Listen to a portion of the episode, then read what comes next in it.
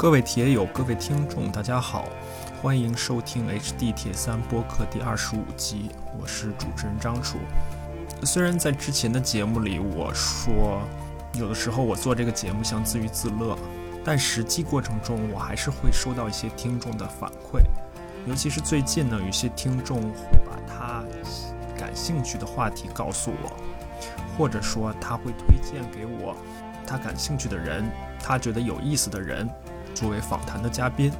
我很感谢他们。如果你也有类似的想法，请通过各种方式联系到我。那上一集节目播出之后呢，也收到了不少听众很好的反响，因为我们上一集节目已经做了一定的预告，有些人就问我呢这一集什么时候出来，所以呢这一集节目我们又把 Mark 教练邀请回来，继续跟他谈一谈他作为主教练的福建队的事情。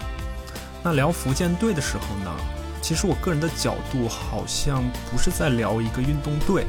我更多的从另一个角度去关心这个问题，你们一会儿也可以听一听。另外呢，在跟 Mark 教练聊完之后，我在网上看到一位美国教练说的一段关于教练的话，我简单翻译一下。他说：“教练是一个以教育学为根基，以科学为支撑，以经验锻造，以竞赛检验的过程。它是用你的每一根纤维去做的事情，它是通过运动来教授生命。因为教练是关于人，而不是关于训练方法。作为一名教练是特别的。”我觉得这句话放在我们这一集节目的开始特别合适。好了，话不多说，让我们进入今天的节目。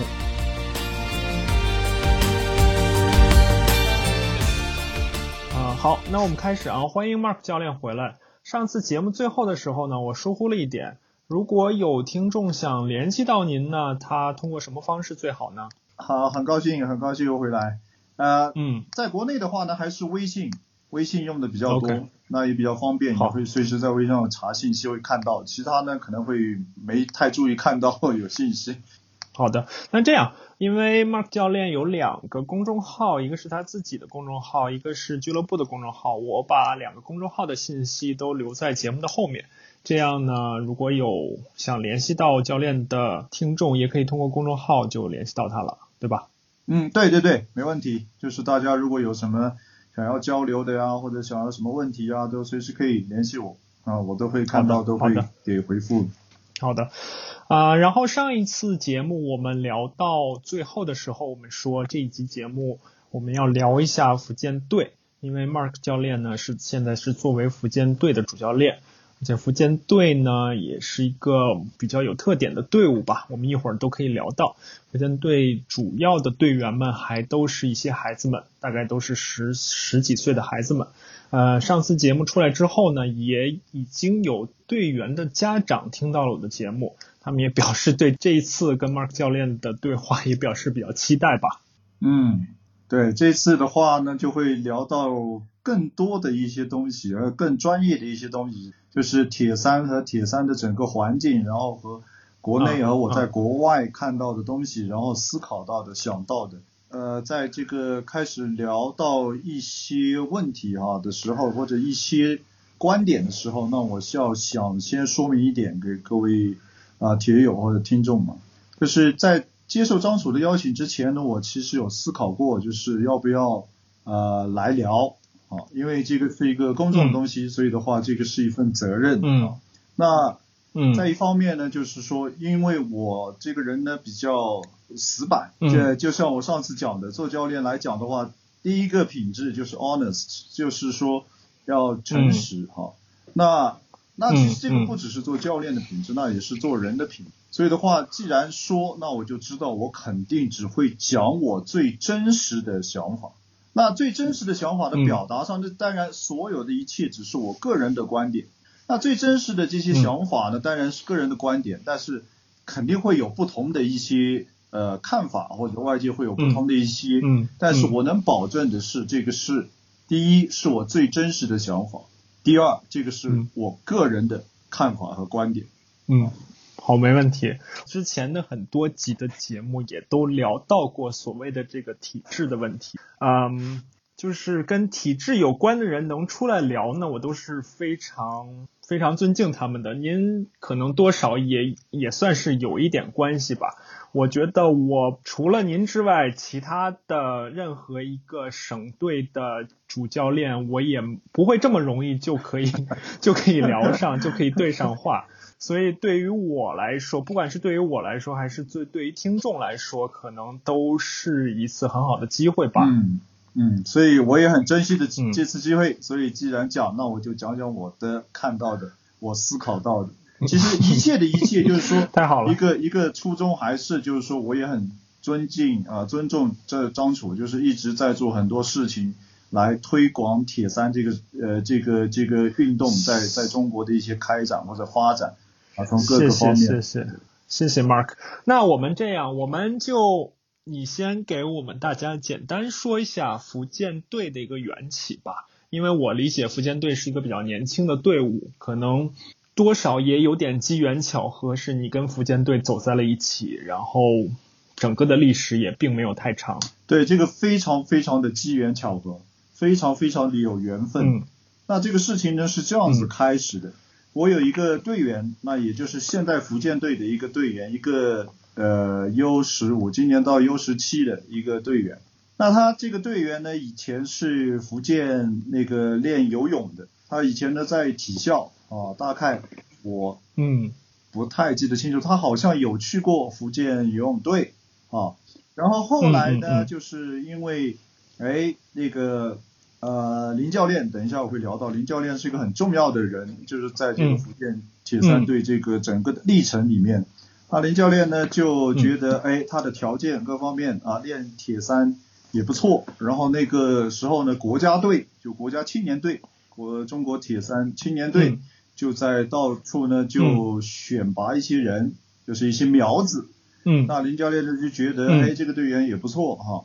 各方面啊，就把他和另外一个啊，就送到了那个国家青年队就选拔呃苗子的那个那个那个地方。对，大概在海南。我我打断一下，Mark，就是他们两个人被送到选拔的时候，两个人还没有任何的铁三的经历，对吧？只是作为游泳作为游泳运动员被送到那里的。没有，没有。然后青年队的年龄段大概是几岁到几岁？青年队的年龄段我不知道，当时具体他是要求几岁到几岁的。那我只知道就是现在的呃国内的铁三的。职业比赛或者专业队的比赛，那是最小的是 U 十三的，U 十三就是十三、十二岁、十二、十三岁的。OK，对，所以的话，十三、十五、十七、十九，对吧？然后二十一。呃，没有二十一，再上就二三，对对，二三呢？对对对。常规的时候二三就好像没有，只是最后的那个锦标赛有二三。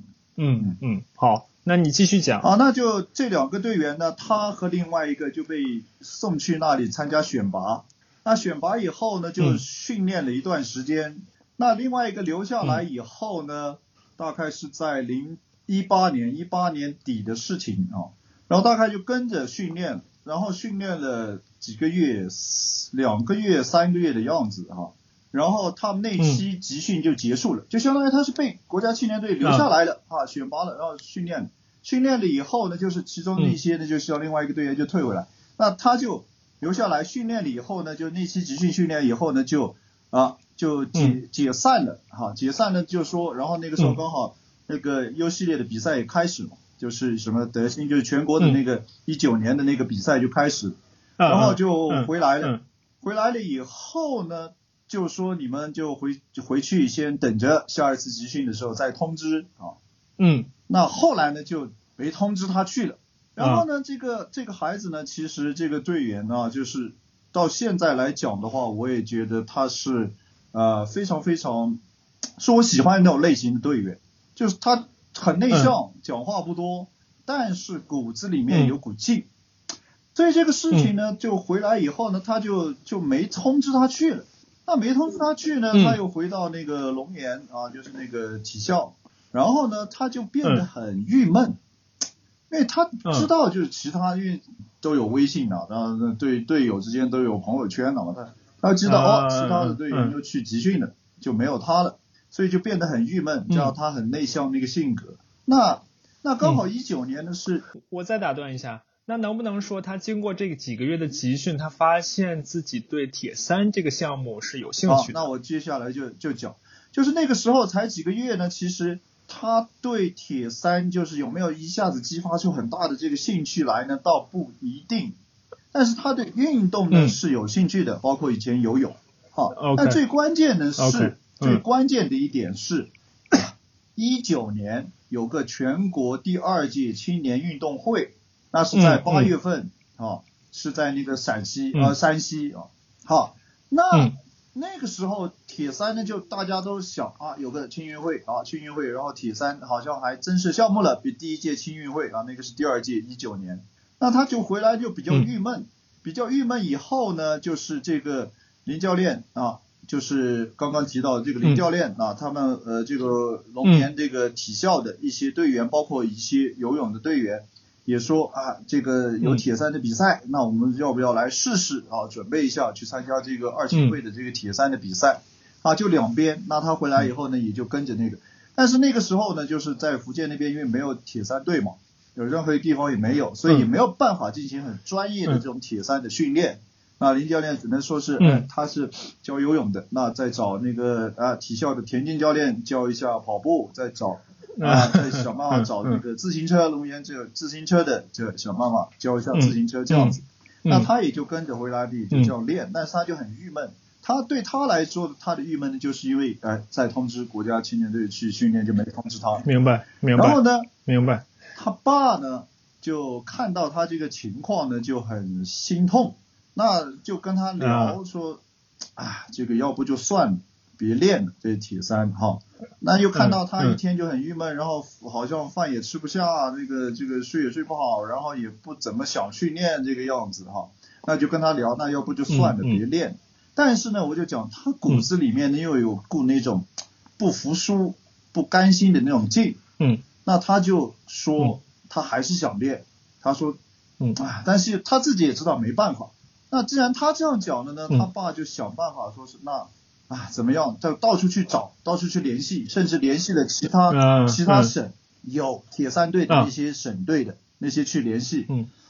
能不能让他去训练？然后他也跟他爸讲，就如果不练了呢，反正就是呃一九年那个二青会能想办法再练，想他还是想去比一比啊。那他爸就给他联系，嗯联系以后呢，就是好像都不太顺利。各个那些队伍都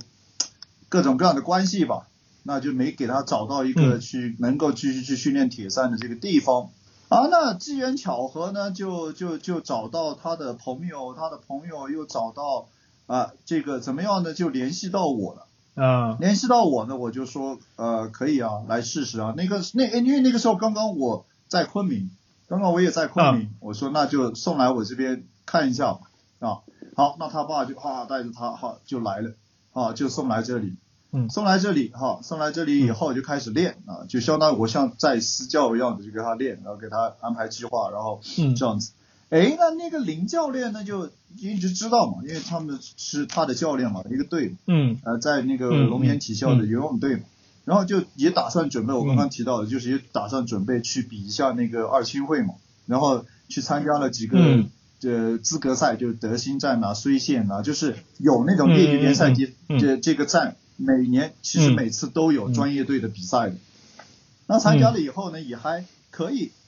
也还取得了那个资格了。好，那就说，因为他也不不懂怎么样就专业的这样练铁三练练铁三嘛，然后就说，哎，这个这个队员找到了我 啊，那能不能就干脆一个队的都呃让我练了，是吧？好，那就联系了我。后来这个教练联系了我说，那可以啊，没问题。然后目标很明确，就准备这个呃青运会啊，二青会。那刚好他们之前呢也有，就是每年都会来昆明这个集训，就他们游泳队啊也会来昆明集训做高原训练嘛。好，那就有一个地方，那就是他们有一个集训的地方，那那就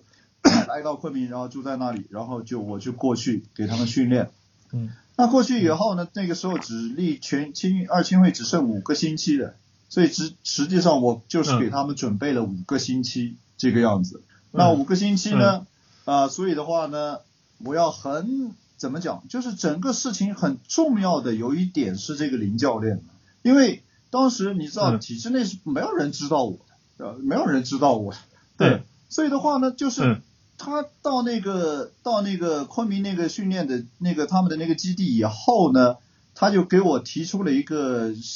这个想法，他就说，因为他又专门从美国请了一个游泳教练来，啊，很厉害的一个游泳教练。啊，那那他就因为你知道，就是有一个常见的现象哈，就是国内都是说一个铁三队，那是游泳教练教游泳，骑车教练教骑车，是的，是的，跑步教练教跑步，啊，所以他按着这个思路来呢，所以也就请了啊，这很好的那个游泳教练，非常好，就是非常非常厉害的一个游泳教练，专门从美国请回来，来来到昆明，然后就说啊，要不就那个这个教游泳，你就负责骑车和跑步，那我。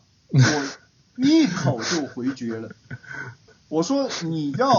我就 练他们的铁三，要你就找其他的游泳教练、自行车教练、跑步教练教他们铁三。我练他们就是练铁三，我不是练自行车，我不是练跑步，我也不是练游泳，我是练铁三。所以你要就把这队伍全部交给我，这些这些队员。要我没办法，我没办法去教，就是说让我只教什么自行车、跑步。啊，因为你知道我，我就是这样很直白的一个人，所以我明白，明白，所以委婉的嘛，怎么？我说那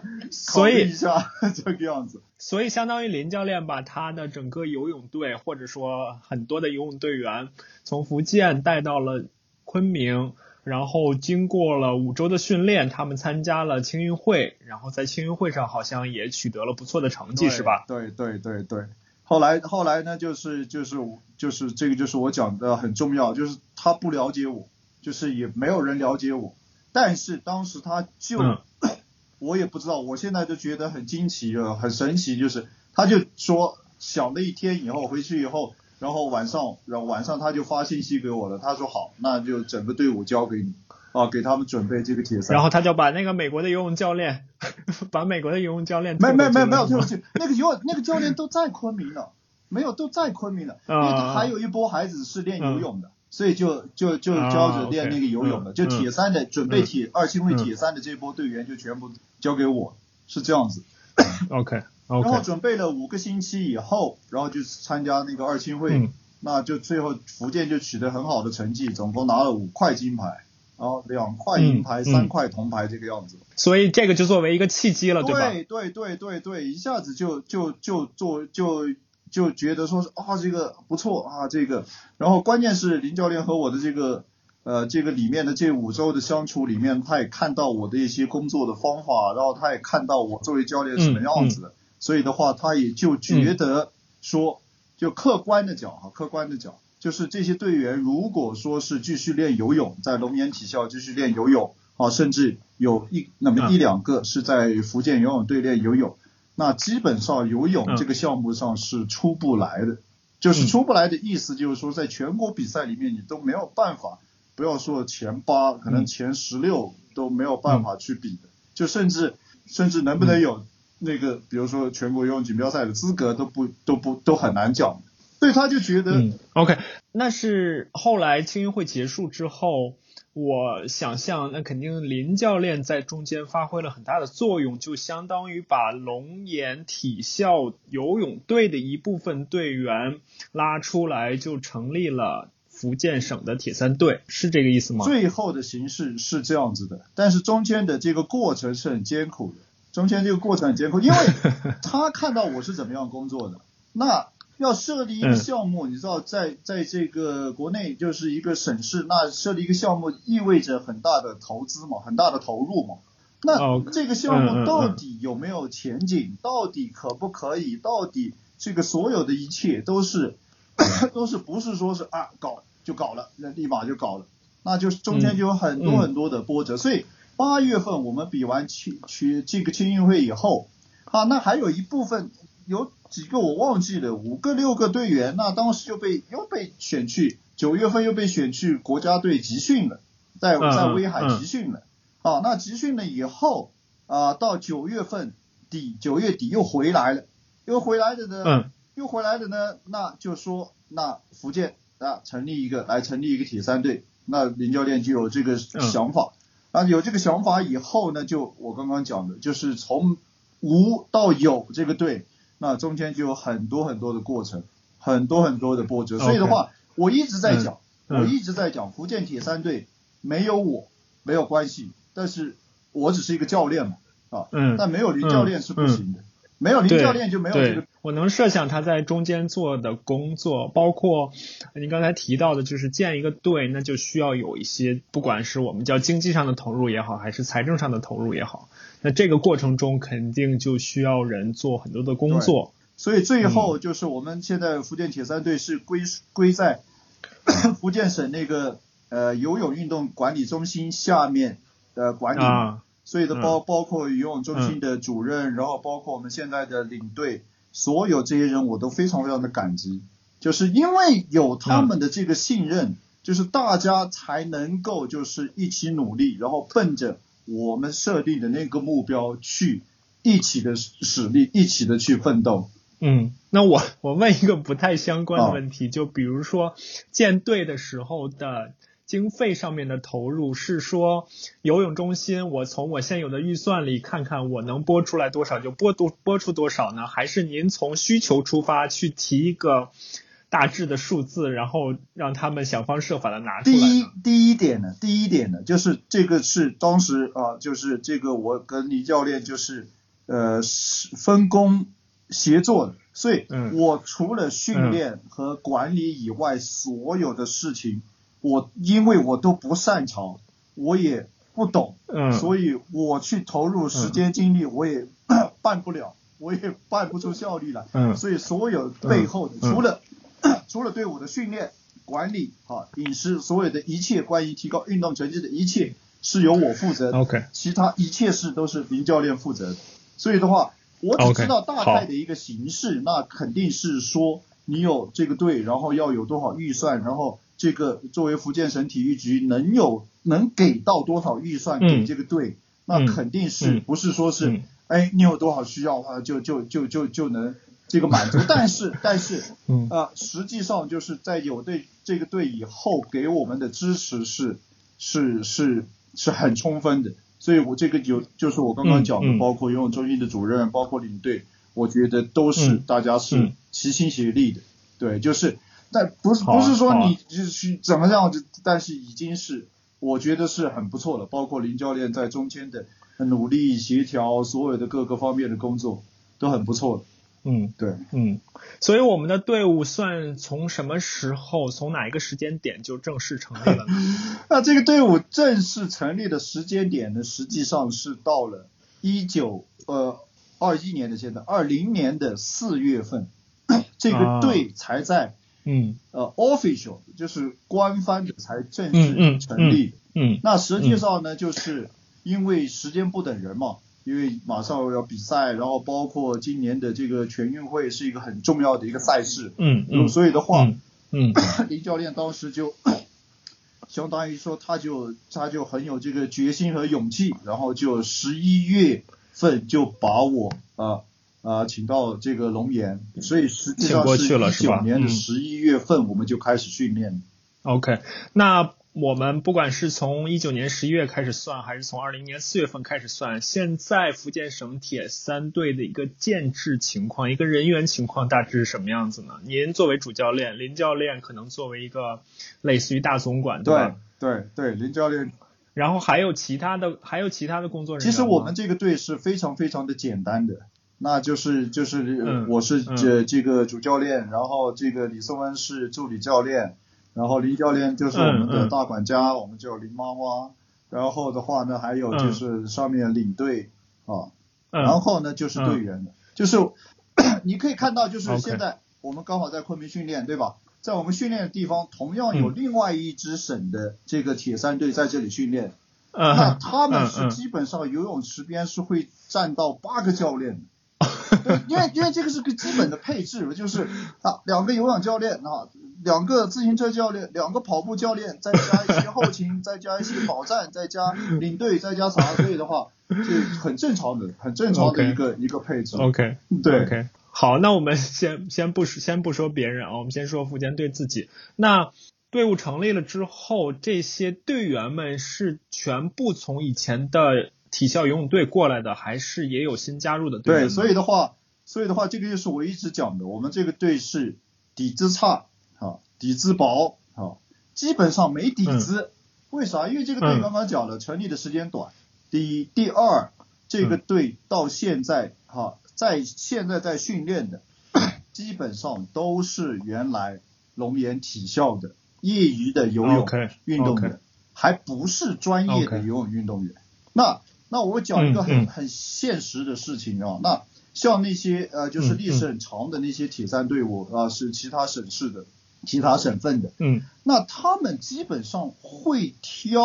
都是从游泳队去挑来练铁三的。那么他们挑来的队员，第一是经过了很长时间的游泳专业训练，就是基本上是在。游泳专业队的，就是各个省市的游泳专业队的，啊，所以他是经过游泳专业训练的。第二，他游泳的水平啊，我不知道你知不知道，那基本上都是会至少达一级，那基本上都是有很多是健将，健将级别的游泳运动员。对啊，省省队至少是一级了嘛。那那那那最后挑过来，那我们队的这些队员呢，都是。体校的体校啥类型呢？体校就是上午上课，下午去练一下，啊，那只是住在一起，嗯，比那种社会上俱乐部业余练游泳的就多一点，就是住在一起，啊，然后专门一起上课，然后下午下午大概就训练一下，所以既没过过这种专业运动员的生活，那客观的讲，这个水平啊，甚至不要讲铁三的水平，因为铁三是从零没练过，就游泳的水平也就是基本没有达一级的。那大概就是一个两个，好像就是一个。嗯，所以如果是这种情况的话，那也就是说，我们目前并不存在选材这么样一个情况，只是说有这些队员来了，我们就因材施教，有这些人我们就练这些人，并不存在一个选材的过程，是吧？至少目前。没错，你说的，你说到这个要点，你说到这个重点。那说到选材这个事情啊。这这个就是我刚刚讲的，因为让我讲，我肯定就讲真实的哈，我的这个就是这个看法哈，那真实的现状，客观的讲啊，我跟队员也是这样讲，他们心里也清楚，就是福建铁三队现在的队员哈，出去比赛你就会知道，一站在不管是 U 系列，呃，这都是 U 系列，除了宋文是比成人组的哈，包括宋文站在成人组里面哈，优秀组里面。其他优秀列队员站在优就优系列的地里面，都是最瘦、最小、最矮、最最最最最单薄的那个，旁边的人都是比比他们高出来很高，你知道吗？然后肌肉很大块，肌肉很宽的，然后一一看就是啊，就吓死人，就是啊，你就没机会。你知道吗？我最优秀的一个学员，我最优秀，我最喜欢。我从作为教练个人来讲啊，当然这个话的讲的，那如果是队员的家长听到，不不要不要这个哈。但因为大家都知道，因为那个队员的确很优秀，那个那个队员啊，身高只有一米，男队员哈，一米六五不到。几岁？今年到十八岁，就今年到 U 十九。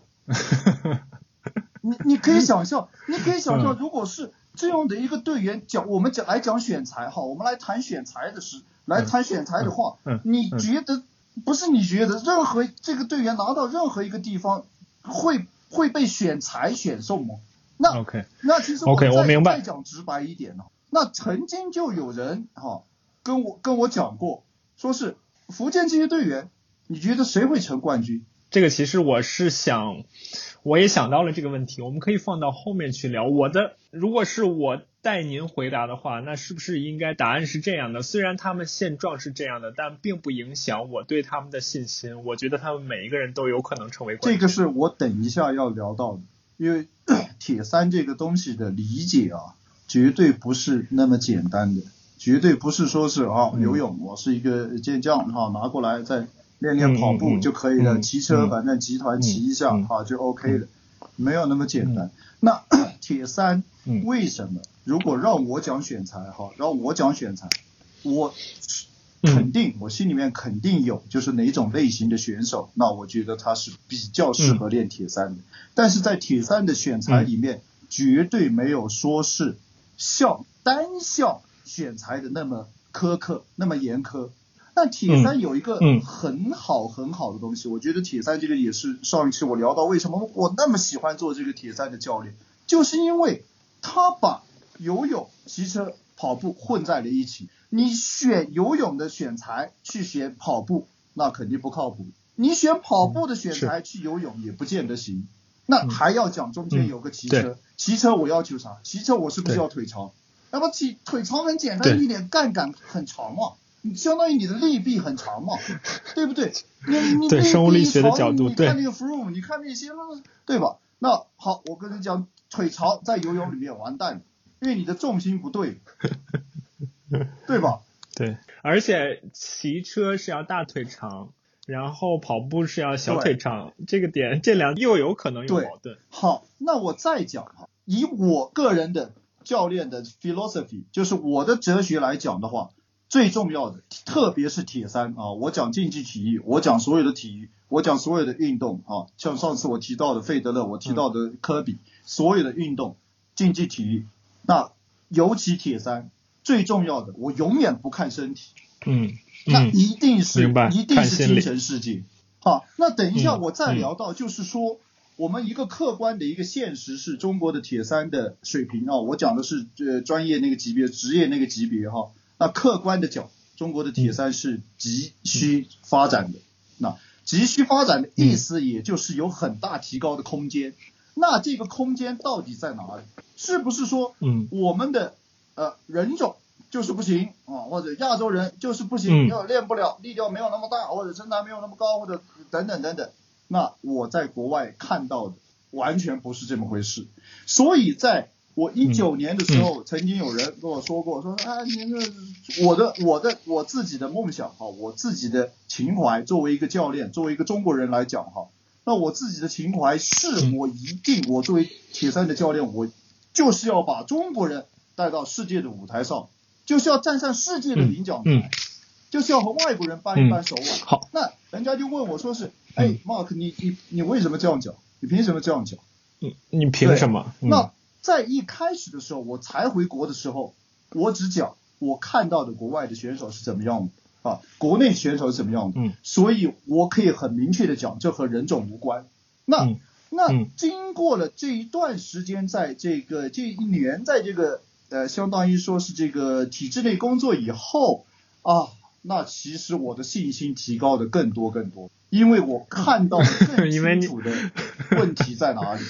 差距在哪里，或者我们不讲差距，我们不讲问题，我看到了提高的空间在哪里。哎，对对，这样啊，因为像你刚才提到的心理的问题、头脑的问题，我们一会儿也可以聊到。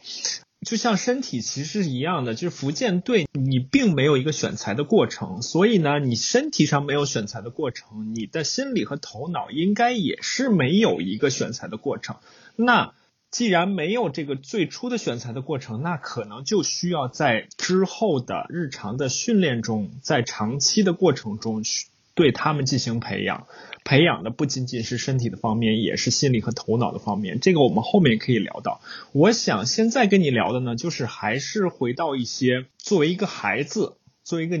十几岁的一个年轻人、一个青少年的一个一些基本的状况，因为他们都已经是进体校了嘛，进体校就相当于是进行一些。我如果不说专业化的话，也是半专业化的训练了。那首先一个问题就是说，你跟他们的在刚刚加入的时候，成为他们的教练的时候，你跟他们的家长有做过沟通吗？呃，因为就是他们的家长认识我的时候，基本上是在二青会以后。那二青会的话，就是一下子福建队拿到五块金牌，这个事情呢，其实是超乎所出所有人的意料之外的。就是你在二青会以前，你说啊，福建队就是去比铁三的二二青会铁三项目，你拿五块金，没有人会相信。那我换句话说，就是刚刚讲的，那所以家长到那个时候认识我，其实上家长已经能够给我一种充分的信任，他们会觉得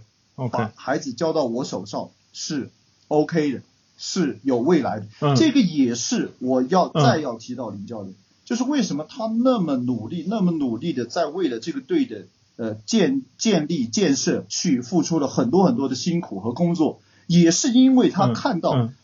这波孩子如果继续体校的游泳运动员的这个生涯，或者甚至有那么几个进入到福建游泳队的这个生涯是没有任何未来的。但是他也是和刚刚我讲的其他家长一样的相信，如果把这些队员交到我手上，啊，让我来训练他们，让我来培养他们，那他们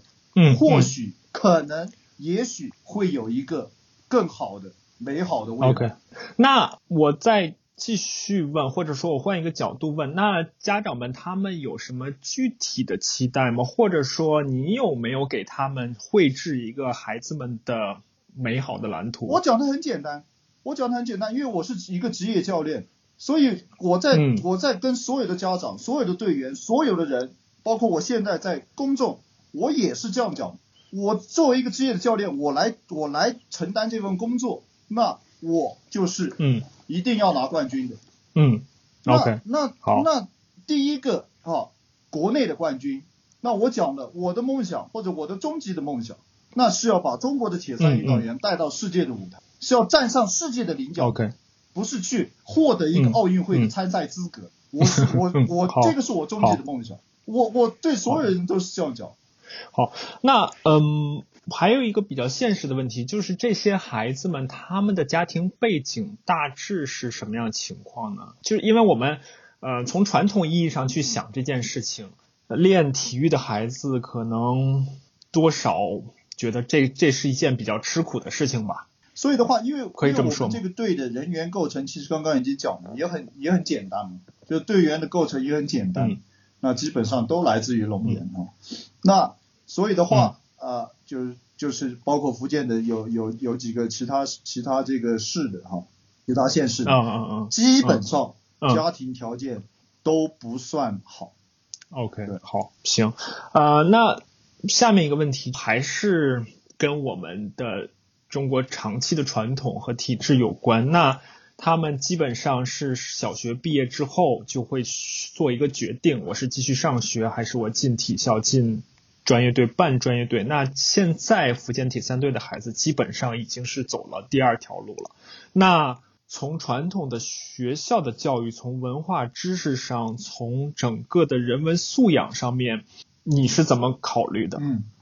这一点来讲的话，你讲到这个问题，实际上是比刚刚讲的那个还要大的一件事情，就是比刚刚讲的我要拿冠军，我要我要把他们培养成全国冠军，嗯，我要去把他们带上世界的舞台，比这个还要大的一个事情，就是说，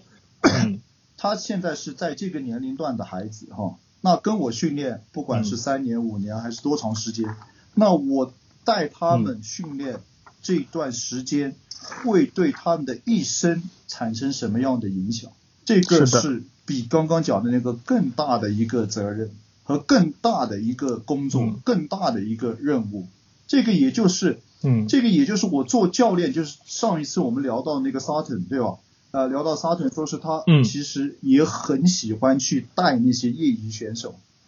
这个呢，也是我作为教练来讲，时时刻刻记在心里的一件事。所以为什么我给我自己取了个名字叫 Mark？这个 Mark 这个英文名字是我给我自己取的。那为什么我叫我的俱乐部叫 I Mark？那那那那有些会员说是爱马克，那那那那不是，那不是，那不是个人崇拜啊。这个是 Mark 的意思，Mark 的意思呢是一个记号啊，在英文里面，对吧？那做名词来讲是做记号啊，做名名词来讲是记号。嗯，那做动词来讲是做记号。那我觉得人到这个世界上走了一遭啊，那留下一个记号啊。我不说是要这个要名垂青史，我要怎么样，但起码起码留下一个记号，做给自己做一个记号。那 I mark 的意思呢，就是说我做教练，因为 I mark 是我做教练以后想有的名字。所以，I mark 就是我除了给我自己的生命啊留下一个记号，我还要作为教练，我还要对我的学员、我的队员，在他们的生命里面去留下一个记号。那我是用尽我的所有的力气，用尽我所有的努力，我所有的一切，去在别人的生命里面留下一个好的记号。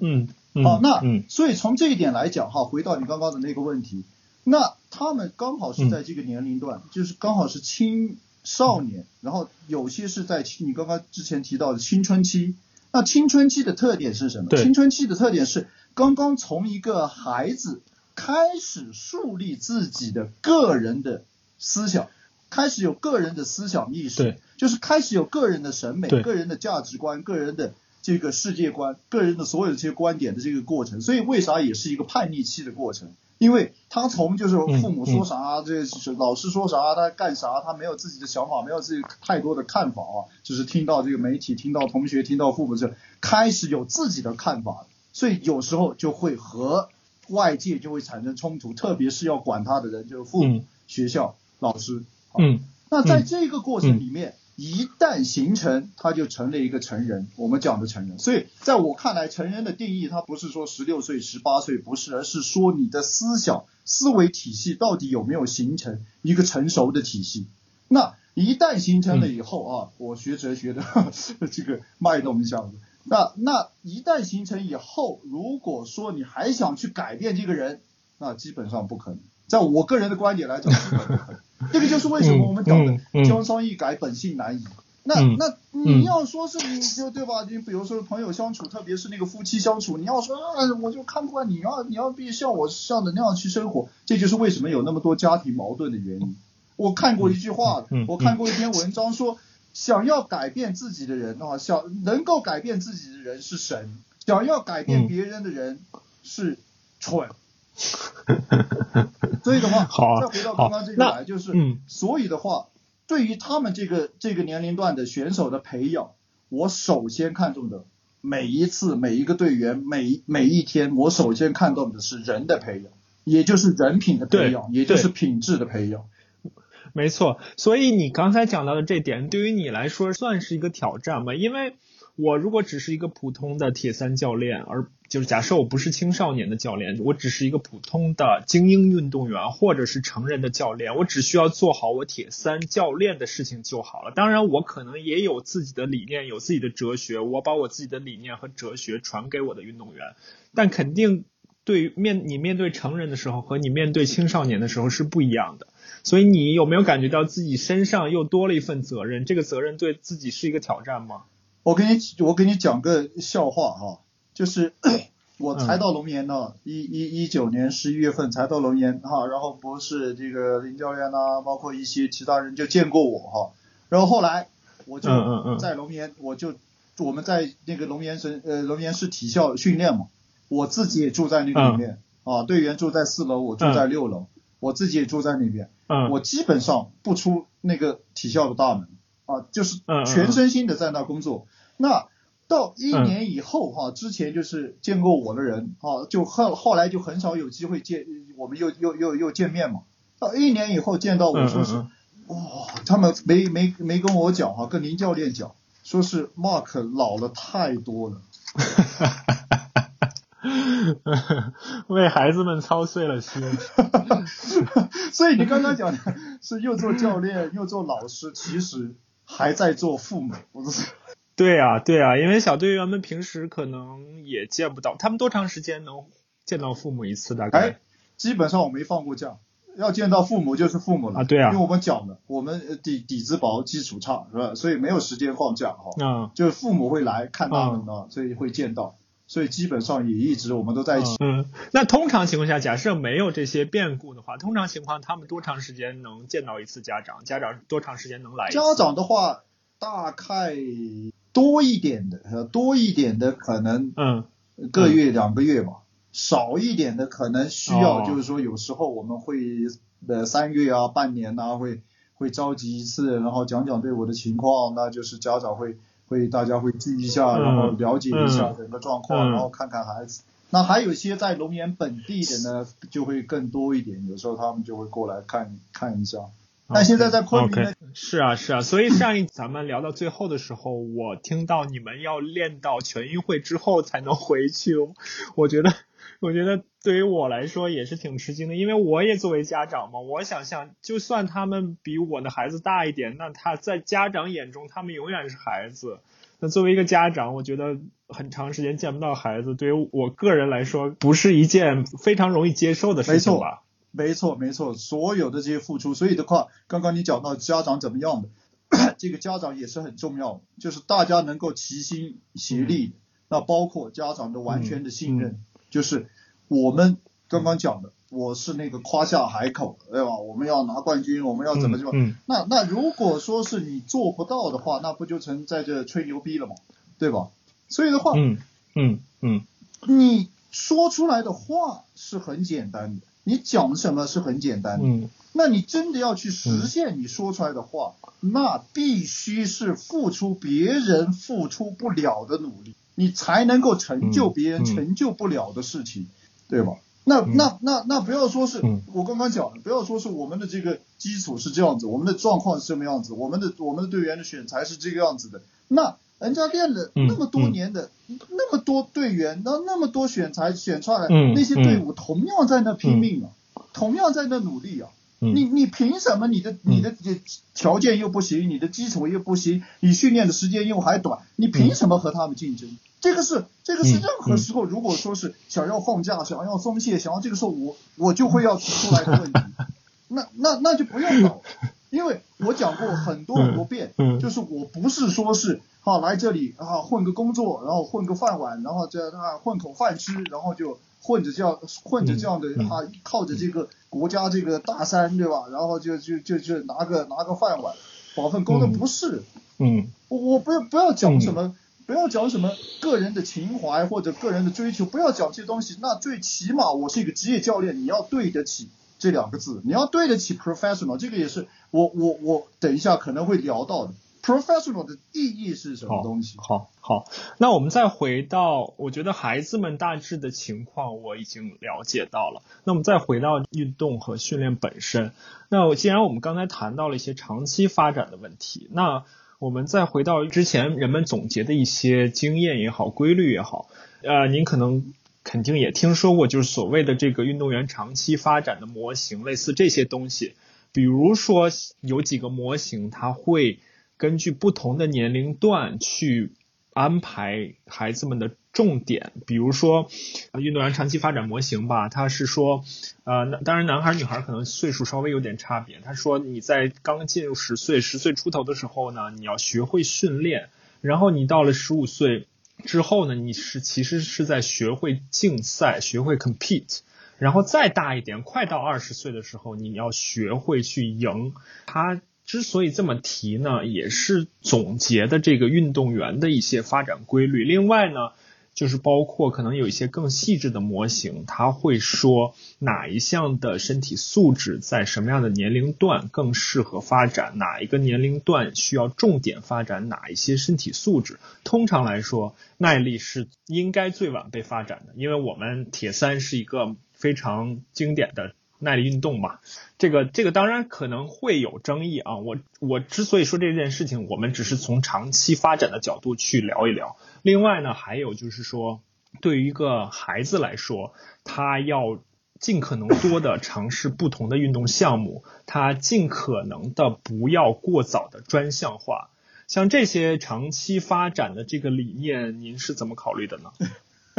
我们是在视频通话，最后的播出来的是录音。所以视频的话，你就看得到我在笑。你刚刚讲一直在讲，就我就在笑。没错，就是我首先讲，所有刚刚你提到的这些东西都没错，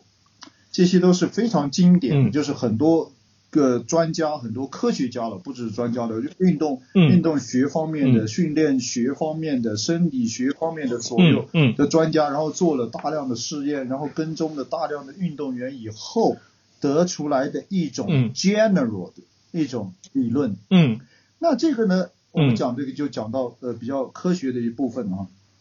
那这个 general 的这个东西呢，是肯定没错的。但这个也就是上一期我们聊到的，我从 Sutton 那里学到的东西最有价值的是什么？最有价值的就是 general 的东西。那就比如说，我不知道你有没有看过那个武侠小说，有没有爱看过？有一本叫做那个呃，有一部叫做那个《倚天屠龙记》。《倚天屠龙记》，我不知道你有没有看过，那个张无忌啊，张无忌不是啊练了很多武功，然后内功很深厚的，对吧？然后有一次他就回到那个武当山的，然后张三丰是他的太师爷嘛，然后要出去要出来跟那个谁打，然后那个好像是那个黑白那个玄冥二老，然后就临时就说你你你这武功武丹的人不会武丹的武功，那不能代表武丹啊，就临时教他了一套太极剑。那张三丰刚刚闭关以后啊，自己钻研出来的啊最新的绝学教他了啊，然后就开始教他第一招、第一式、第二式、第三式、第四式哈，教完，教完以后就让他去练啊，练里马上练一下就要和那边打了嘛，然后练一下，然后张三就问的问他，你现在还总共有二十式，你现在还记得几式？他说我现在还记得十式。那张三丰说不行，再练，赶紧练。啊，又问他现在还记得几式？现在还记得三式，不行，再练。嗯。啊，现在还记得几式？师傅，我一式都不记得了。好，现在可以去打了。就是这个是啥意思呢？就是我从他的那里学会的，就是说所有的这些招式，所有的这些招式，怎么样把它运用？那运用的时候，你就要忘记所有的招式，你才有可能在最恰当的时机去取出最正确的招式来。所以的话，如果我们要讲 general 的东西，那我只想讲一点，对于青少年来讲，哈，那对于孩子来讲，speed first，这个是永远都没有错的，永远都没有疑问的，就是一定是先发展 speed。所以刚刚你讲的耐力最晚来被发展，没问题，没错，对的，就是 speed first。那那嗯，但是哈，但是哈，那比如说我啊十。七岁的孩子，十八岁的孩子，我要开始比那个呃半程标铁，甚至全程标铁了，那就是一个小时的项目或者两个小时的项目，对不对？那他要面对的是这种的比赛，这种的竞争，那他耐力在他的这个能力的机体能力哈里面占有多少的比重成分，或起到什么样的意义和作用？好，那这个叫思考。嗯。好，第二，那。耐力到底对于提高我们的原则没错，speed first，对吧？那耐力的发展或者耐力怎么样去发展，能够更有效、更好的去促进到 speed first 这个原则？嗯嗯啊，所以的话，嗯，又是又是一个疑问。所以的话，我不能够没有办法啊，这个不不是，就像我上次讲沙的，不是说我要遮掩啥，这个不不不给大家透露或者不是。明白明白，我没有办法给你一个啊，比如说是啊一二三四哈，就是几岁的孩子我就是干啥，那几岁的孩子我干啥，那一定是根据个人的身体条件，比如说有些人是哈普遍的讲讲一个再普遍的 general 的东西，那女子的游泳选手啊铁三号基本都是游泳选手转过来的嘛，那女女子的游泳选手必定是力量大，必定是胖的，那她必定是胖，她才能够在最早的时候。对吧？游泳你如果游到十四五岁，你还游不到一个特定的成绩，你还游不到一个健将，游不到那个你没戏了。那你要在十四五岁，就是刚刚开始发育，或者刚刚女生的开始那个发育的时候，你就要达到那个速度，你没有力量怎么行？那你既然是要有力量的人啊，特别是游泳的项目，大部分都是五十一百，最多到两百，对吧？那两百也就是两分钟的事，两分钟的事那就是无氧，对吧？对。所以的话，你要。去发展它无氧能力，你必须是二型肌，那还不是 Type Type Two 的 A 还是 Type Two 的 B，对吧？那你那个你那个来，好，我好突然十四五岁，好那个力量很大的、很容易发胖的一个女运动员来到了铁三队，哦，一下子去比标铁，哦，半程标铁，一个小时的项目，怎么转变？她哪来的耐力？所以的话，所以的话，男生又会稍微不一样一点，但是男生也会出现刚刚我说的那个问题。就是特别是游泳，铁三的游泳是公开水域，对吧？那你必须游泳本身，特别是短距离的话，那你看那个德雷塞尔，对吧？那那个哇，那个身材我那开玩笑啊，对吧？那你必须是公开水域，就更需要力量。所以你过来的那些男选手是不是一个个都像巨人一样？好，那巨人一样的，哈，你的上肢的肌肉比例那么大那么高，你在骑车跑步的时候，它到底这个？效益效率有多少？它它会不会成为一种负担？我悄悄的问一句，对你游泳 OK 没错，所以所以我敢讲啊，我们国家的铁三选手游泳杠杠的，绝对第一集团起水。然后呢，对吧？所以铁三的有趣就是说，它不是我上一次就讲，就焦富瑞东西很好，包括你刚刚讲的这些东西。都都是完全很好，都是对的。嗯，但是大部分这些项目，它都是一个单项的那种项目发出发展出来的一一些 general 的一些理论。一些系统。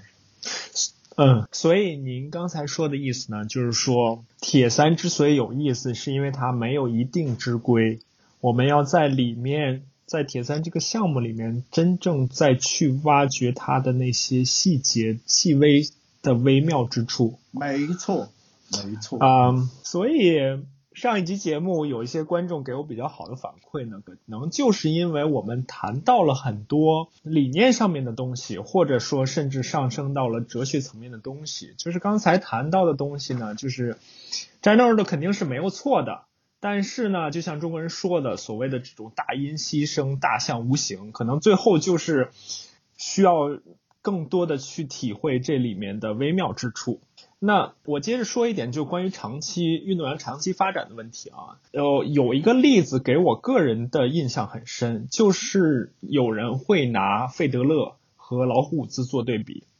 费德勒是什么样的特点呢？他就是所谓的 generalist，他就是什么都玩。他在从事他从事网球是很相对比较晚，就是相对于网球运动员来说，已经相已经比较晚了。之前他玩过各种各样的项目。而先形成鲜明对比的呢，就是伍兹。老虎伍兹呢，他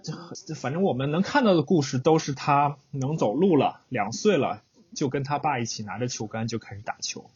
所以这里面所谓的就是一个 generalist 对 specialist，就是所谓的通才和专专才的这么样一个对比，给我我经常会想到这个故事。所以我们再回到再回到福建队啊，既然这些运动员们。不管多大，是十岁也好，十五岁也好，十九岁也好，他们已经确定了是这样一个项目了，他们已经相对的专项化了。那在这个专项化的过程中，我们您是如何保持他们对这个项目长期的一个兴趣呢？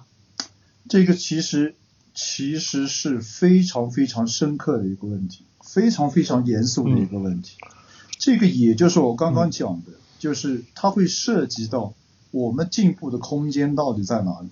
我们提高的空间在哪里？我再换一个更直白一点的词，我们的差距在哪里？嗯，我们是完全不一样的一个模式啊，在发展运动员。就刚刚讲的，就比如说是啊，我们这个叫专业运动员啊，国外叫职业运动员。嗯，我回到这个这个话题来开始讲，职业运动员的意义是什么？我以前在文章里面写过，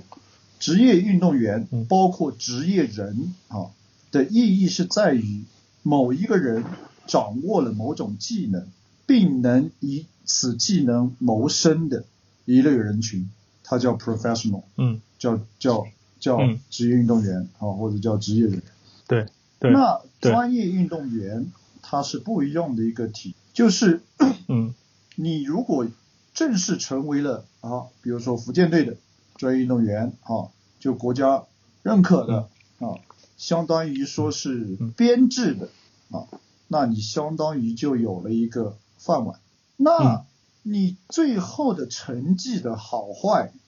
和你的收入会不会有关系？会，当然会。但是这个关系不足以大到你如果说是。不行了，或者这或者达不到一个，你就会丢掉这个饭碗。那国外的铁三运动员，那你我相信你了解过很多啊，比如说 Krieger，对吧？嗯，在他最后成为那么伟大的一个铁三选手，他基本上是快要结束了他的职业生涯。刚刚在他拿到第一次七零三世锦赛以前，是他给他家庭承诺的最后一年再试试，如果出不了，那就。干该干嘛干嘛去了，干其他工作去了。嗯，所以国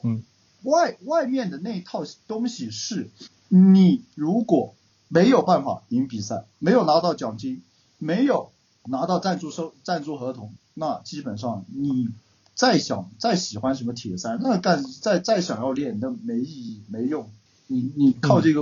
维持不了生活。所以包括那个塞巴斯蒂安·坎利，对吧？小时候啊，这个看铁三，他说大家的小学，他在小学生的那个课堂里边，啊，从小你们梦想啥？我梦想做铁三运动员，他好帅，别别别别开玩笑，铁三你活不下去。对，所以这个是一个最最最大的一个不一样。那这个东西的话，我为什么要讲这个？那运动员最后要走到的高度哈，那是一个外部驱动加一个内部驱动，嗯一定要有那个外部驱动。那最后内部驱动再驱动着你刚刚讲到的这个对这个项目的热情热爱。你首先要能通过这个项目能够活下来，活下来以后，好，你的所谓的梦想、你的热爱、你的所有的这些东西才能够，哦，才能够让你去实现更高的水平，达到更高的水平。嗯那这个东、这两个东西的关系是什么？这个两个东西的关系是，如果你喜欢，你有内部驱动这件事情，你去干，干了以后，你又非常非常痛苦的、艰苦的、艰难的在这个东西里面活下来了，那你就会具备一种素质，叫做职业运动员的素质。这种素质嗯具备了以后，又能又能够反过来去让你的内部驱动更高的梦想去铺平道路，去走上去。那嗯。现在的我们嗯。差的就是前面这一步啊，就是你比如说一个孩子中间这一步，你比如一个孩子，我喜欢铁三，我喜欢练铁三，好，我喜欢这个，但是嗯。他不能去具备一个职业运动员需要具备的所有的素质，那最后讲什么内部嗯。驱动？讲内部驱动没用，因为你没有办法具备一个职业运动员具备的素质，那你就不可能去达到一个很高的一个水平，你就不可能去和那些人去竞争。那什么叫一个职业运动嗯员嗯需要具备的素质？这个就是为什么我在这里一年会老了那么多的原因。这个就是你刚刚提到的嗯，如果我训练的是一个精英的选手，我训练的是一个职业选手，那很简单，就比如国外的我的那些那些学员哈，那他来就是嗯嗯我知道你是一个专家啊，我请你做教练，你需要给我的是什么？是指导，是我不懂的东西，嗯该怎么样训练，该怎么样饮食，该怎么样休息，每天要监测什么数据，每天你的心跳、你的心率、你的 HRV、你的体重、你的体脂、你的所有的这些要达到什么样的程度啊？能够哦，能够能够让你有能力去持续明天的训练，我的训练能够怎么怎么样嗯去进步？你要训练进步，你最后比赛才会进步。你要训练进步，你就必须能够达到去做那个训练的一种状态。你要达到那个状态，你该去吃什么？你该去怎么休息？该去做什么东西？所有所有的一个整体的一个职业运动员的素养和生活是一个 full package。嗯，那国外，我只需要告诉你你去做什么，你做你就能够进步，你做你就能够在竞争比赛中脱颖而出，你就能够去拿到比赛的奖金，就会有赞助商给你，你就能够生存下来，你才能够去实现你所谓的梦想，你所谓的追求，你所谓的一切。你不做没问题，没人管你，你不做算了，你不做，你在这个行业里面生存不下去，淘汰，其他人有人做。所以回到你的小队员们，你给他们带来的就是这些东西，很简单的一点，好，很简单的一点。我刚刚讲到了女生的体重的问题，对不对？嗯你体重不是教练让你去控制那个体重，教练只是告诉你你要在这个体重，你才能够进步，你才能够提高，你才能够拿冠军。我告诉你嗯可以用些什么方法，可以怎么样调整饮食，可以怎么样把你去降到那降达到那个体重，你自己去做。嗯，嗯对？吧？这个是因为他具备了那个职业素养。那很可惜，就是我看到的、啊，我了解到的，我知道的没有，嗯嗯所以就变成一件事情是，不停的是教练在要求，而不是指导。一要求就变成父母要求孩子。嗯所以的话，你如果说是一个职业运动员，你很清楚，今天我吃了一块肯德基，我吃了一块麦当劳，明天我的训练就不行的，他还会敢吃吗？所以我再重复问一下，你带给小队员的是什么呢？你是告诉他们你们为什么要这么做，而不是你们要这么做，对吗？当时告诉没有没有用，因为这个环境，因为他们以前在体校生活，甚至也有嗯专业队的哈来过我这里，最后都达不到要求，就走了很多很多人。告诉没有用，告诉他懂，他听得懂，做很难。所以嗯我在做的是什么事？我在做的是我上一期跟你讲的，我是要把他们培养成职业运动员。这个话的意思不是一个身份的问题，而是今天嗯今天刚刚讲的是培养成一个有职业素养的一个真正的运动员。所以还是在教他们的思维模式，他们的思考方式，对对吗这个也就是？OK，提高的重点，这个也就是空间，这个也就是我刚刚讲的，我反而一方面我很辛苦很累，一方面我就是啊一年之间就老了很多很多，操劳很多，但是我另一个方面我很开心，为啥？因为我看到这些事的差距实在太大太大，看到变化了。实在太大太大。我我跟我跟这些这些专业队员，还是我跟我的那些学员，成人的这些学员，我都讲，训练只是一个星期十个小时、十五个小时、二十个小时、三十个小时。那一个星期嗯除了这些训练以外的多少时间？一天你训练四个小时、五个小时，嗯你还剩十九个小时，还剩二十个小时？那训练以外的十九个、二十个小时，你该做什么才是决定你最后能够达到什么水平，能够达到什么高度，能够走多远的重点和关键。所以还是要在头脑和心理上占据一定的优势，达到一定的高度，才能够在成绩上实现你的目标。没错，所以这个就是为什么就是一开始讲的，就是我们这个队是非常非常特别的一个队。为什么我我我去设定了一些奇奇怪怪的要求？我去我去，比如说很，嗯比如说嗯可能有所了解，可能有些人有所了解的，就是我们这个队整个队，包括我自己哈，你看我以前不是这种发型的啊。每个队，我每每每每个月一号，所有人，包括我自己，光头，剃光头，这这个是 这个是我要告诉你的是，你要有我们说的说出去的话的那种勇气。你剃个光头算什么？嗯，你你剃个光头比你嗯敢对别人说我要拿冠军，我要拿这个算什么？剃个剃个光头算什么？但是如果说是你说一句我要拿冠军，只是一个玩笑，只是一句废话，只是一句根本没有用的，也也也不知道会不会实现的话，那那那就别说了，那不要说出去被人笑话。所以这个关头算什么，对吧？那那包括说是，嗯，包括说是我我再我再给你讲讲啊，这这个不一样的地方，包括说是我们所有嗯吃的东西，我们没有一个一样东西下油锅的，全部煮或者蒸。嗯嗯，我看这个我有所了解，因为你对你的一些业余运动员也是这么要求的，然后他们有的时候我会看到他们是这么来吃的。对，这个这个取决于这我的业余业余业余的那些学员，我也是讲你你找我到底是为了啥，对吧？是一点点就是你也没啥要求，也没啥目的，还是说你要去科纳，你要去怎怎么样？那你你要干啥你就你你你想要干啥，你就要去做相应的对应的事情。嗯嗯，那我能不能设想，你除了日常带他们训练训练三项之外，或者说进行一些身体训练之后，你你会不会经常给他们坐在一起去聊一聊，去开会，每天去做这样的事情呢？每天早上我们七点半吃早餐啊，早操以后我们七点半吃早餐，嗯七点半早餐大概半个小时结束，我们第二堂训练课九点开始，中间这一小时就是我的学习时间。我学习不是拿个数理化的那个教材来教那些数理化，不是。嗯我学习的是一些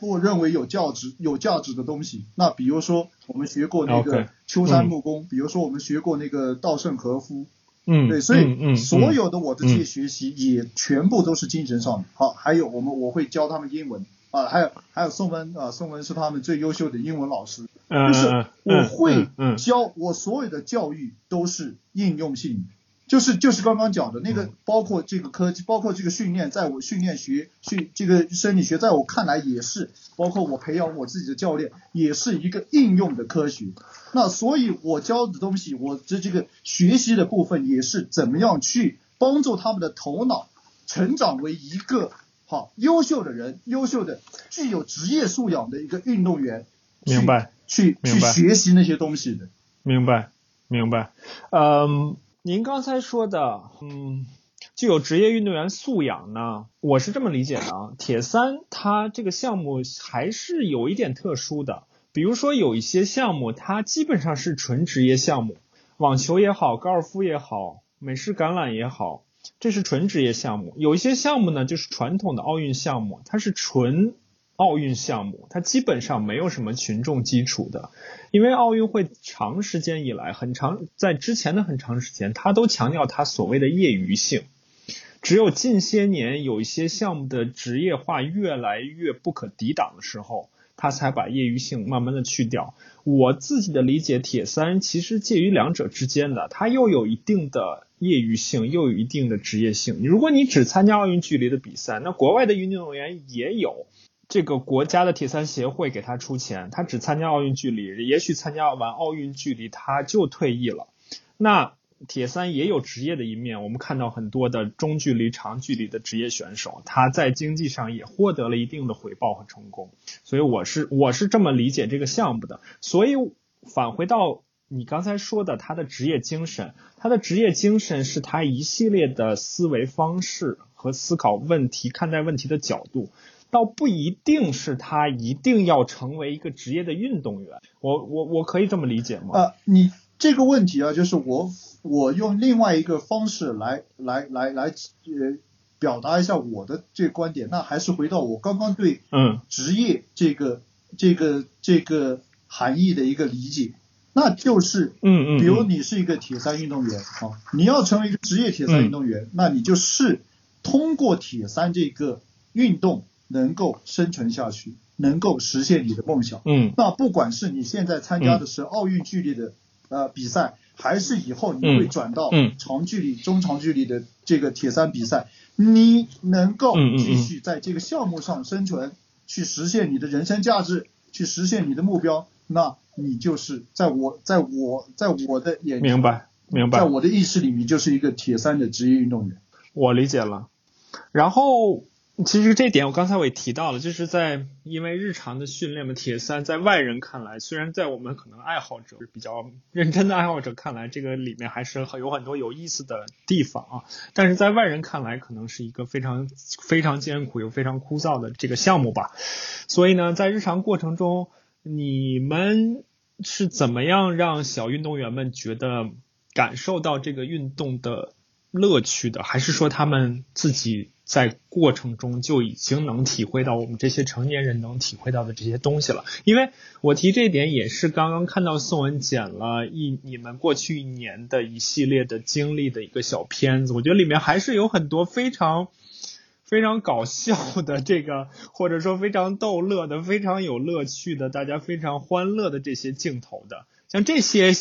这些日常训练中的加入的这些欢乐的这个环节是。是你有意去创造的呢，还是运动员们因为他们都是小孩子，他们天性带来的呢？嗯，这个其实是我的一个，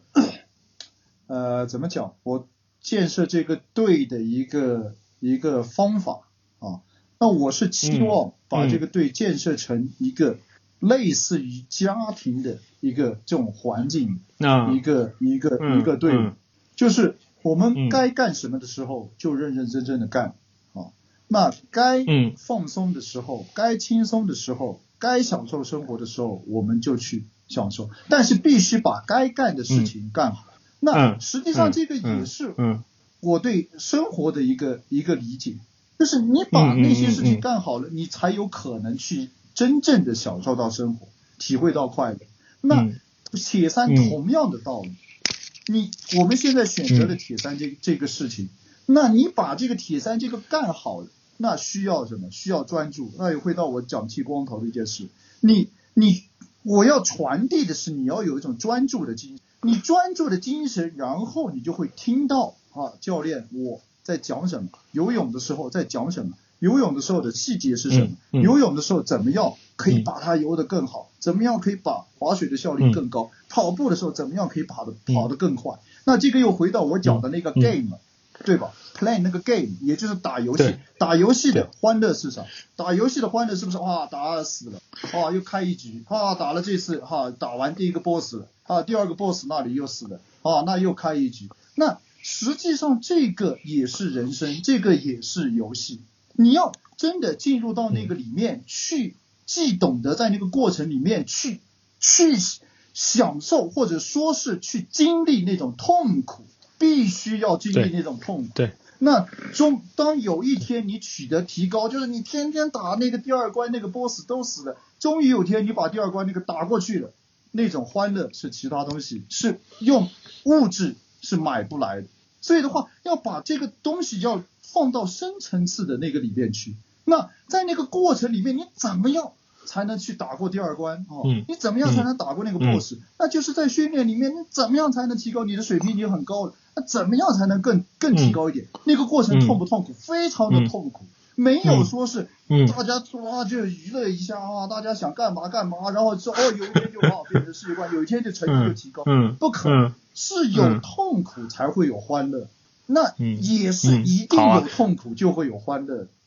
嗯，好啊，这个这叫什么辩证统一吧？就就像我跟您聊之前，跟您的运动员简单的聊一下，他们既说您是一个非常严谨严格的人，同时又说您是一个非常慈祥的人，就是作为任何事情都可能他有他的有他的两面性。嗯，然后我本来最后一个问题，我是想问你对福建队的整体的一些设想是什么，甚至你的梦想是什么？但其实我觉得我们在这次的谈话过程中，基本上你已经把你的设想已经都描述出来了。那我们就说一下近期吧，因为你上次也提到了近近期的可能很重要的一个目标就是全运会。那对于全运会来说，它会有这种青少年组的比赛吗？就跟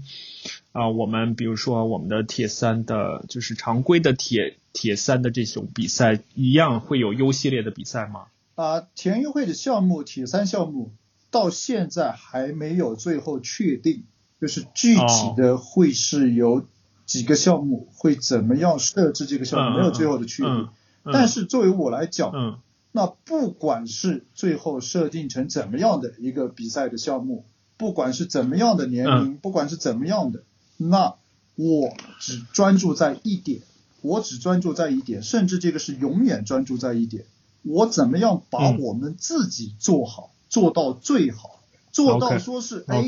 去比赛了，不管你是全运会还是冠军赛还是锦标赛，做到了说是在赛场上说是哎没有遗憾，我不管输了赢了，我都已经做到最好了，而不是说哎呀那天如果怎么样，哎呀如果上个月怎么样怎么样，所以的话，作为我 做教练来讲的话，我也会永远死死抓住一点对运动员的培养和发展呢，不管长期的、短期的我怎么样的，我都会死死的抓住一个核心、一个本质，这个运动员的潜力，我要想尽一切办法把它全部挖掘出来。明白了。好啊，那也祝您和福建队在不管是短期也好，还是中期也好，还是长期也好，呃，达到你们设想的目标，取得你们设想的成绩吧。我觉得今天呢，我们针对福建队围绕小队员们，围绕着青少年聊的这些东西，呃，我想聊到的基本上已经聊到了。我不知道您还有什么想补充的吗？呃，其实差不多，差不多就是。嗯还有一点，我想，呃，怎么样？就是稍带提一下哦，好啊，就是其实啊、专业这个词实际上是很神圣，这个这个真的很神圣。嗯就是啊，就是有时候我们会讲、嗯啊，pro 啊，那真正的 pro，那那、嗯那是另外一回，那是另外一个意义，那不是表面上看到的那些光、光纤或者怎么样的。那嗯嗯嗯 虽然我们的呃专业运动员哈，就是铁三的专业运动员，那和国际的那个职业运动员哈，就国际的那个专业运动员还有一些差距啊，还有一些发展。那实际上和业余的选手哈，那是不同的一个级别，就是完全不同的一个级别。嗯嗯。所以的话，所以的话，就是我觉得有一个好的现象啊，有一个好的事情，对于中国国内的铁三来讲，就是有一些业余的选手，他也是基本上在过着一种呃形式上在过着专业运动员的一个生活。啊。啊，但是呢，实际上就是对于专业这个的理解呢，其实不是真正的那个那个意义的，嗯嗯对，嗯，所以我还是要回到。所以就是说从所以从好的一点来讲呢，就是说有部分的业余运动员，他们做着这通过这样的方式去参与铁三，其实也是在推动这项运动。但从另一个角度来讲呢，他们跟真正的您讲到的真正的专业和职业还是有一定的差距的。而且这个差距是质的差距，它不是一个时间的差距或者是一个量的差距。OK，所以的话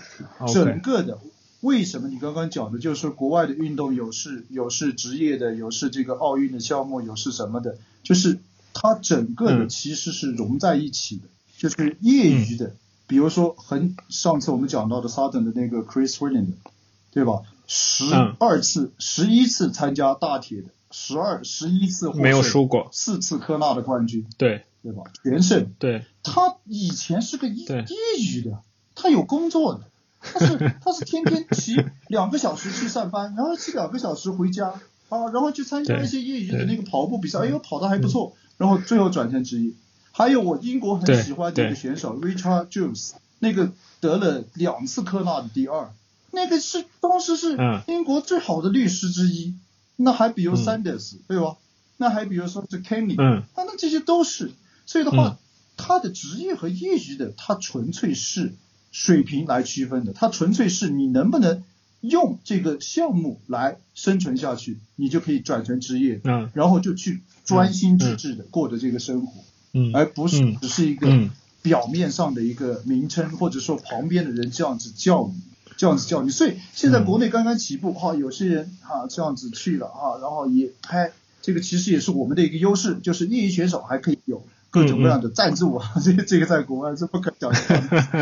也不错。然后啊，就是还有很多人他就是被被被他们的这个所谓的呃精神或者怎么样去鼓舞，很好，非常好，非常好。但是嗯嗯，但是我嗯我不知道，有一天如果能够实现哈一个业余的选手，最后能够真的和专业的去竞争啊，能够真的达到甚至职业的那个水平，那国际国际那个舞台嗯。职业的那个水平哦，那那个时候嗯。我觉得国内的铁三发展就完就就嗯就达嗯。到一定的成熟的程度。我不知道，您说到这一点呢个意思让我对我明白，我明白。您说的这一点呢，让我感觉呢，我们不同的人需要从不同的角度，或者说从各自从自己的角度去推动这件事情。那业余的运动员呢，那他如果希望更进一步的话，他需要把各方面做到更好，尤其是我们在刚才聊到的头脑和心理上面要做得更好。那另外一方面，如果能把业余和职业和专业更好的融合在一起呢，那我们从整个的体制机制上也要做一定的改变。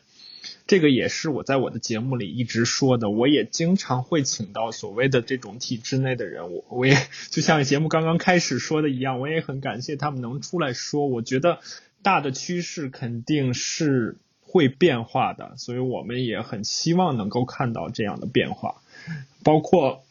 包括我在这儿做节目，包括您做教练，其实大家都在做一定的工作吧。对对，所以我刚刚就讲，我觉得真的真的有一个就是最后，我觉得哎，你很感谢你的邀请，然后也很愿意来和你对铁三有这种交流和分享，也是我觉得你在做的事情非常非常让人让一个铁三的哈，我作为一个铁三的教练啊，作为一个这个非常，特别是国内现在这个铁三，哎，我觉得以后是会有很好的发展前景的，因为这个这个项目本身代表了很多很多内在的东西。有很多很多的精神内涵在里面，所以你现在在做的所有这些事情，我都觉得非常的让我尊敬。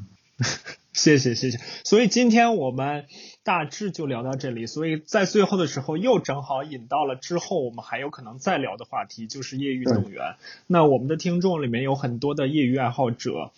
是我们如果再有机会再聊的话呢，我们可以把一些他们想听到的，他或者说他们更想听到的一些所谓的干货，可以讲一讲。最简单的，比如说游泳应该怎么练呀，骑车应该怎么练呀，跑步应该怎么练呀，他们常犯的错误是什么呀？这这样的话题，我们也许可以在下一次再一起聊一聊。没问题，没问题。我能保证的一点呢、就是我一定会非常非常 honest 的来知无不言啊。嗯嗯嗯，好，言无不尽。好，那我们今天就先到这里，好吧？好，谢谢谢谢张成啊。好。好，再见。